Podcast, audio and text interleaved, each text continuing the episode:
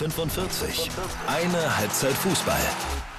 Tag 18 der WM ist durch. Wir haben ausnahmsweise gar nicht so große Überraschungen. Das nächste Elfmeterschießen und die Reise für die Matildas geht weiter. Und damit hallo und herzlich willkommen zu die 45. Folge Nummer 58 haben wir. Mein Name ist Nina Potzel. Ich bin wie immer eure Hostin hier bei die 45. Schön, dass ihr mit dabei seid.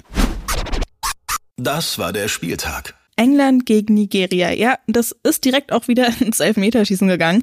Aber ich fand, es war nicht so ein nerviges Spiel, sage ich mal, wie gestern bei Schweden und den USA. Hier echt ein ziemlich gutes, spannendes Spiel. Bei England richtig wichtig und auch so ein bisschen weird. Kira Walsh ist direkt wieder gestartet. Die hatte ja ähm, ja, sich verletzt, ähm, wo alle gedacht haben, hey, äh, vielleicht hat sie einen Kreuzbandriss, aber das wurde ja verneint und jetzt ist sie direkt wieder gestartet. England hat auf jeden Fall mit mehr Spielanteilen begonnen, aber Nigeria ist mehr zu Chancen gekommen. Also die sind viel, viel besser vors Tor gekommen. Ajibade war da unfassbar gut einfach. Hat da sehr, sehr viel äh, rotiert immer wieder und Tempo gegeben vor allen Dingen. Oshuala ist eingewechselt worden erst in der zweiten Halbzeit, aber hat da auch ähm, ja nochmal wirklich was ausgestrahlt.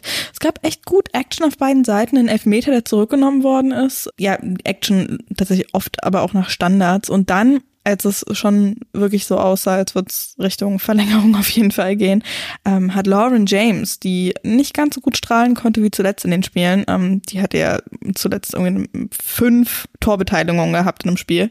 Absolut irre. Damit ist sie auch übrigens die einzige Spielerin und die erste Spielerin, egal ob Mann oder Frau, der das gelungen ist bei, also in einem Spiel ähm, bei einer Weltmeisterschaft an fünf Toren beteiligt gewesen zu sein bei den Engländerinnen. Ganz, ganz stark also. Die hat sich eine unfassbar dumme rote Karte eingehandelt. Nachdem sie gefault worden ist, wohl, also es war auch nicht wirklich ein Foul, aber die sind halt zu Brunnen gegangen, ne? Sie wollte, glaube ich, äh, dass es gepfiffen wird, ist es nicht. Und dann ist sie halt beim Aufstehen auf den Rücken ihrer Gegnerin getreten. Und da ähm, ja, hat sie dann VAR eingeschaltet und so und ähm, völlig zu Recht die rote Karte gegeben, relativ kurz vor Schluss. Und das war einfach strunzend doof, sorry, muss man so sagen. Aber die Engländerinnen sind trotzdem durchgekommen, ohne Tor, ohne Gegentreffer, ähm, durch die Verlängerung. Blöd halt für Nigeria, dass sie es da nicht geschafft haben, aber wirklich irgendwie beide Teams sind einfach richtig stark in der Defensive, haben hinten nichts durchgelassen und dann ziemlich zügig attackiert. Aber weil die Gegnerin eben so gut waren und sie eben im letzten Moment eben dann doch zu unsauber auch gespielt haben, sind keine Tore gefallen. Ja, also gab schon einige Schüsse auch, aber die sind dann ähm, irgendwie ziemlich unnötig daneben gegangen und das war echt ein bisschen blöd dann auch. Ja, in der Verlängerung hat England sich dann so ein bisschen weiter zurückgezogen, ne, mit einer Spielerin weniger, völlig verständlich. Und dann ist es eben ins Elfmeterschießen gegangen. Und das ging ja schon wieder direkt richtig gut los. I kid you not, als ähm, Stanway auf den Punkt zugelaufen ist, ich hatte wirklich ein schlechtes Gefühl. Und sie hat verschossen. Also richtig mieser Start direkt für die Engländerinnen. Gut war dann, dass eben, ja, Operanosi, die erste, die für Nigeria angetreten ist, auch verschossen hat. Also gut aus Sicht von England. Blöd natürlich aus Sicht der Nigerianerin. Es war richtig, richtig cool gewesen, wenn die direkt dann den Vorteil hätten nutzen können, aber haben sie nicht. Und dann hat Beth Mead für England getroffen und Alosi für die Nigerianerinnen nochmal verschossen. Und damit war es dann schon irgendwie klar. Also die nächsten Schützen haben alle getroffen, aber ähm, das war dann eben für die Nigerianerinnen zu wenig, dadurch, dass sie ihre ersten beiden verschossen hatten. Und Chloe Kelly, wieder mal Chloe Kelly macht das Ding fest, hat sie am Finale der Europameisterschaft auch gemacht. Also richtig, richtig schade für Nigeria, aber ähm, die haben sich richtig, richtig gut verkauft, ähm, unfassbar viel Spaß gemacht beim Zuschauen. Und ja, die Engländerinnen sind damit durch ins Viertelfinale gekommen. Und dahin haben es auch die Australierinnen geschafft, was richtig, richtig gut ist für dieses Turnier. So viel, ähm, glaube ich, können wir uns alle einig sein. Es war total schön. Ich habe das Spiel im Pub geguckt mit einer englischen Kollegin und einer australischen Kollegin, die noch von sich Kolleginnen und irgendwie Bekannte eingeladen hat. Das war richtig, richtig cool. Und haben wir auch so gesprochen und haben auch alle gesagt, das ist so, so gut, dass die weiterkommen, weil das jetzt wirklich nochmal wie so ein Schneeball Fahrt aufnimmt. Genauso wie im letzten Jahr eben in England auch, dass die Begeisterung einfach noch viel mehr zunimmt. Und es war mal wieder endlich ein Spiel, wo wir auch Tore in der regulären Spielzeit gesehen haben. Sprich, das Spiel ist nur 90 Minuten gegangen. 2 zu 0 gewinnen die Australierinnen durch Tore von Ford und Haley Rasso. Und es waren zwei richtig, richtig schöne Tore. Ähm, bei Dänemark muss man ganz ehrlich sagen, die waren so ein bisschen zurückhaltend. Also gerade nach dem 0 zu 1, finde ich, hat man nicht unbedingt gesehen, dass die treffen wollten.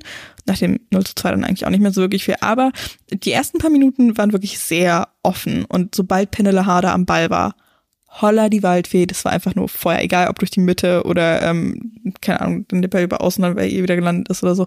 Ey, da war direkt Feuer drin. Aber die Australierinnen haben es fantastisch gemacht, richtig gut verteidigt und dann auch super schnell gekontert teilweise oder auch wenn sie selbst im Ballbesitz waren, das Tempo richtig schnell wieder aufgenommen. Das war super, super cool. Vor allen Dingen über links.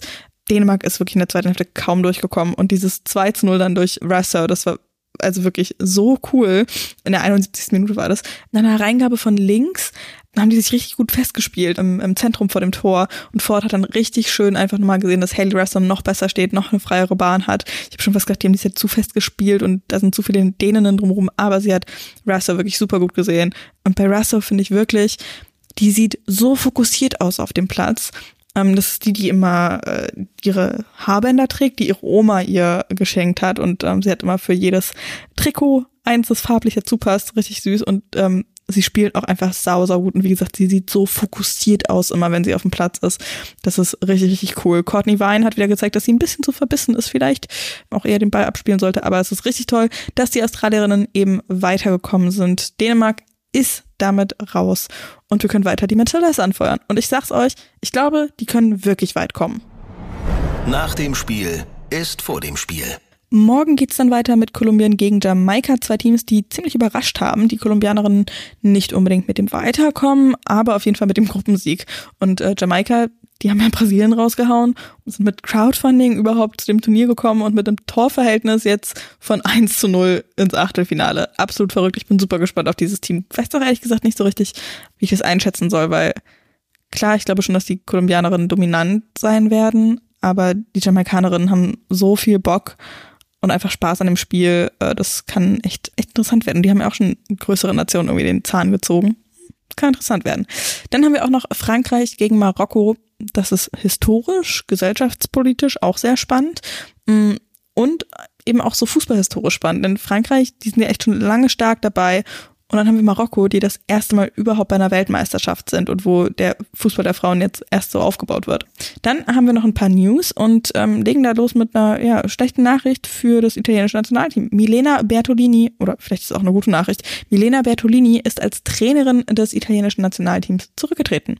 Nach sechs Jahren ist da Feierabend. Es in der Zeit geschafft, die Italienerinnen nach 21 Jahren wieder zu einer WM zu führen. 2019 war das. Nach dem Aus jetzt in der Gruppenphase hört sie auf und ja, geht nicht so richtig schön ab.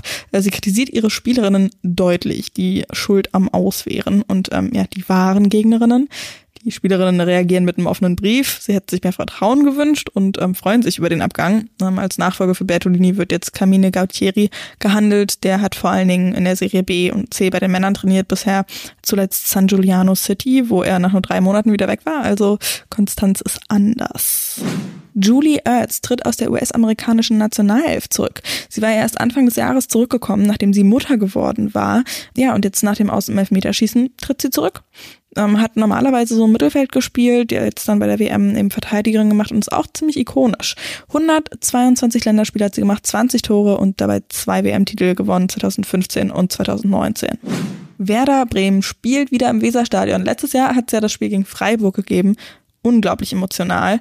Diese Saison soll es das wiedergeben und zwar am 14. Oktober. Schreibt's euch auf jeden Fall auf. Gegen Köln wird's da gehen. Ich werde auch da sein, das zumindest probieren, auch wenn meine Mama da Geburtstag hat. Leverkusen holt Charlotte voll fürs Tor. Sie ist 24, kommt vom österreichischen SCR Alltag, mit dem sie auch in der ersten Liga gespielt hat und soll den Konkurrenzkampf im Tor neu entfachen. Da hat ja bisher Friederike Rebhol vor allen Dingen gestanden. Voll war vier Jahre bei Paris Saint-Germain, ist zwischendurch aber an den SC Sand ausgeliehen worden.